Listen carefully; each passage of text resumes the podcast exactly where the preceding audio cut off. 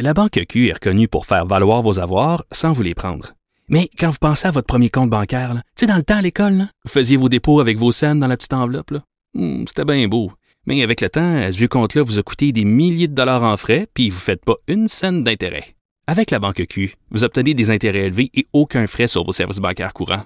Autrement dit, ça fait pas mal plus de scènes dans votre enveloppe, ça. Banque Q. Faites valoir vos avoirs. Visitez banqueq.ca pour en savoir plus. On en a parlé euh, la semaine dernière, euh, c'était le vieux Québec là, qui souffrait. En début de semaine, on a parlé de Montréal. On en a reparlé tantôt avec Olivier Primo euh, parce que le Grand Prix va être annulé à Montréal. Donc, il y a des bilans qui commencent à sortir.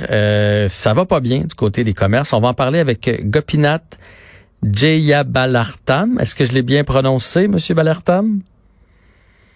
Bonjour, êtes-vous là? Oui, presque. Presque. je l'ai presque eu. mais euh, euh, dites-moi là comme il faut, là, parce que j'ai essayé quand même, j'ai fait mon effort, mais il y a beaucoup de voyelles dans votre nom. Non, tout à fait. Il manque juste le Z et peut-être un autre, un autre consonne, je pense.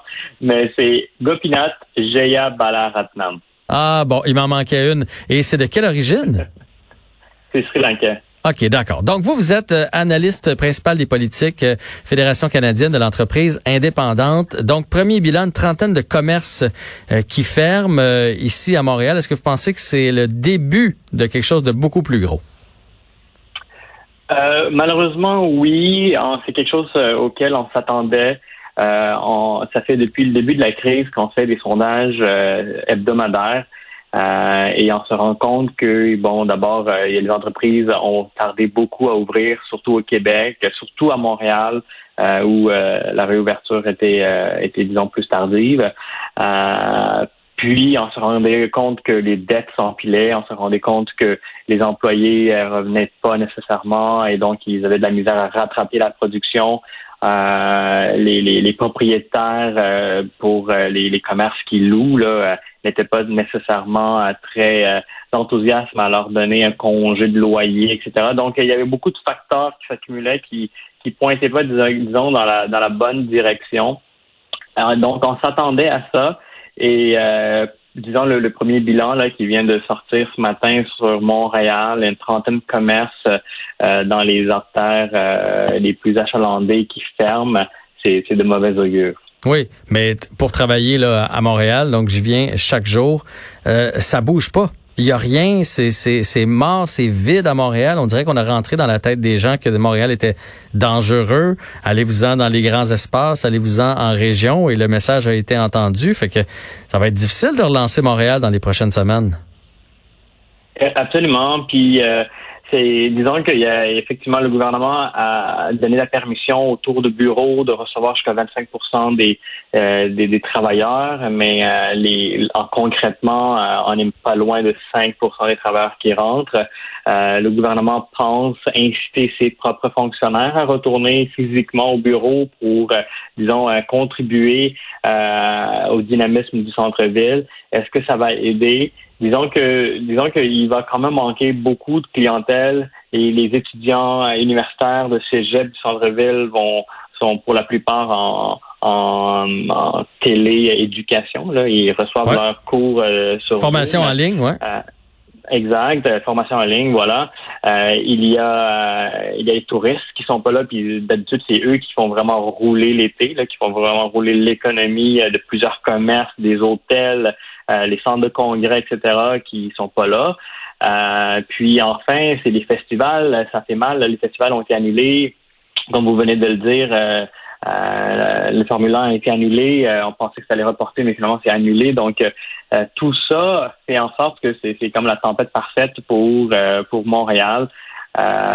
comment elle va s'en sortir, on, on, se le demande encore. on sait que le, la ville a mis en place des, disons, de l'animation et tout, mais euh, reste à voir si le public va répondre, si le public répond pas. On, est toujours à la case de départ. Là. Ouais, ouais. Puis 25% c'est pas parce que tu ramènes 25% des employés en ville, pas de touristes, pas d'étudiants comme vous le dites, puis pas l'autre 75 le, le, petit resto, le petit café du coin, il va avoir de la difficulté quand même. Est-ce que vous avez peur que ça revienne jamais? Parce que moi, ce que je commence à entendre, j'ai des amis qui ont des compagnies puis qui disent, ben nous autres, le télétravail finalement, ça fonctionne bien. Puis une à deux journées par semaine, ils vont même quand ça va être reparti, les gens vont vont rester à la maison. Donc, ça se pourrait qu'il y des bureaux de de vide à Montréal, des tours à bureaux de, mm-hmm. de ville. Est-ce que ça se pourrait que Montréal euh, doive muter dans les euh, prochaines années? Ben c'est pas c'est pas un scénario, euh, disons, euh, aussi futuriste qu'on pensait à une certaine époque. C'est vrai que le, télétravail devient de plus en plus comme une option plus que viable. On est on est plus content de ne plus être poigné dans le trafic. On est content de d'avoir un disons un meilleur équilibre famille-travail. Donc, euh, c'est vrai que c'est comme ça a été comme une découverte pour plusieurs plusieurs entreprises. Euh, même nous, euh, quand on parle avec nos entrepreneurs, ils nous le disent aussi. nous, nos données, quand on regarde là, secteur par secteur où, où c'est plus difficile, où on nous dit que, disons, la faillite est quelque chose qu'ils envisagent. Euh, sans surprise, là, euh, les deux secteurs euh, principaux, là, ça, ça reste l'hospitalité, donc tout ce qui est restaurant, hôtel, parce que c'est vide, mais également tout ce qui est l'art, tout ce, le secteur de l'art et, récréation. Donc, on parle ici de tout ce qui touche les arénas, les sports, mm-hmm. les culturels également. Donc, eux autres, c'est vraiment les, les, les secteurs les plus sensibles, les plus fragiles maintenant et où euh, on, a, on a disons, les clignotants euh, rouges là, sont vraiment plus foncés que dans d'autres. OK? Euh, de quelle façon on peut aider ou peut-être ne pas aider? Moi, j'ai ici comme collaborateur François Lambert, qui est un homme d'affaires, puis qui fait, il me dit toujours la même chose quand on, on fait nos collaborations ensemble. On peut pas, on pourra pas sauver tout le monde. À un moment donné, le gouvernement, hein, c'est bien beau, mais malheureusement, la crise va affecter bien des gens. Fait on aide, euh, on n'aide pas, puis si oui, de quelle façon? Euh, effectivement, c'est vrai que malheureusement, là, autant euh, ça me prend le cœur de le dire que c'est pas tout le monde qui va, c'est pas tout le monde qui va survivre de cette crise.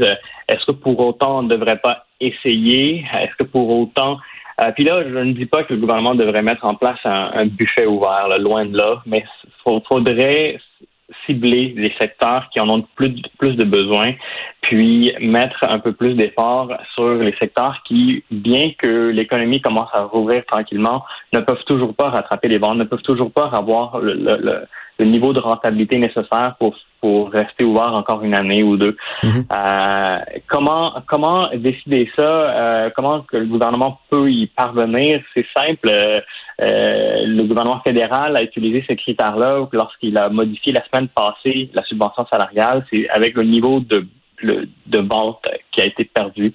Euh, le, gouvernement fédéral a dit si c'est plus que 50% on vous donne un extra. Si c'est plus que 30% de plus, on vous donne un extra de plus. Donc, c'est possible. Euh, je veux juste rappeler que c'est vrai, les finances publiques, ça dépend de la capacité de payer des Québécois et Québécoises, et ce n'est pas illimité. Euh, mais quand on parle de est-ce qu'on devrait sauver des entreprises ou pas, faudrait avoir dans ce même calcul-là, est-ce qu'on devrait sauver ces entreprises qui emploient X nombre de personnes et ces personnes-là qui subviennent aux besoins de leur famille? Et aussi l'impact que ça va avoir sur notre couche sociale, parce qu'il faut pas oublier que euh, l'emploi pour bien des personnes, c'est vraiment là où est-ce qu'ils ont leur leur euh, social, leur euh, intégration se fait pour les nouveaux immigrants et tout. Donc, il va avoir vraiment là un impact considérable si plusieurs plusieurs milliers d'entreprises ne survivent pas. Donc, il faudrait garder tout ça en tête quand on décide ou pas d'aider les PME. Euh, j'ai une dernière question pour vous. L'autre jour, je suis allé chez mon comptable, puis on jasait. Lui, évidemment, il voit passer toutes sortes de situations, puis on jasait de, de finances. Puis il m'a dit, j'ai plusieurs entrepreneurs qui m'ont dit, moi, c'est fini pour moi. Je vais, je vais aller travailler maintenant pour euh, quelqu'un d'autre. J'ai mis des années et des années à bâtir ma compagnie. C'était mon plan de retraite. Euh, pendant que mes amis étaient en vacances, moi, je faisais du 60 heures semaine. Puis là, je me trouve devant rien. C'est difficile d'être entrepreneur au Québec. Avez-vous l'impression que ça va donner, que ça va enlever le goût, en fait, à certains Québécois de devenir euh, entrepreneurs, être à leur propre compte? C'est ça, c'est vous avez raison. C'est quelque chose. Euh, c'est en fait c'est une inquiétude que nous avons. Euh, L'entrepreneuriat, euh, est-ce que quel va être l'impact sur les gens qui les jeunes qui regardent euh, comment comment ils sont soutenus par le gouvernement, comment c'est difficile lorsque l'imprévu se passe et on a peur que les jeunes décident de ne pas se lancer. Mais au contraire, euh, il faut, faut, faut, relativiser les choses. Une pandémie comme ça, on n'en a pas eu euh, euh dans les dans les 100 dernières années. Euh, euh, il y a des crises qu'on a connues. Là. Il y a, une entre... On parlait avec une entreprise, euh, c'est en Colombie-Britannique, mais elle nous disait ils ont passé à travers deux guerres mondiales, à travers d'autres pandémies de moins grande ampleur. Elles ont survécu. Mais aujourd'hui, elles ont de la misère et on comprend, c'est exceptionnel. On n'a pas vraiment connu quelque chose comme ça dans les 100 dernières années. Mais euh, ça veut aussi dire que peut-être on n'en connaîtra pas euh, dans les 100 prochaines aussi. Donc, faut, faut, faut, faut inciter, il faut mettre en place des programmes euh, pour inviter les jeunes à se lancer en affaires, puis, puis, puis persévérer. Il faudrait, faudrait effectivement, faudrait effectivement pas perdre ça de vue parce que euh, les entreprises qui, qui, vont malheureusement mourir euh, en, raison de la pandémie, euh, faut falloir qu'on les remplace d'une manière ou d'une autre. Oui, puis les PME, c'est vraiment très important au Québec. Il y en a, il y en a vraiment beaucoup. C'était vraiment euh, intéressant de jaser avec vous en espérant que ça y aille pour le mieux dans les, pour les commerçants de, de Montréal, mais aussi à travers la province dans les prochains mois, prochaines années, bien sûr. Monsieur Jaya Balaratman, merci beaucoup pour cette entrevue aujourd'hui. Merci à vous. Bonne journée.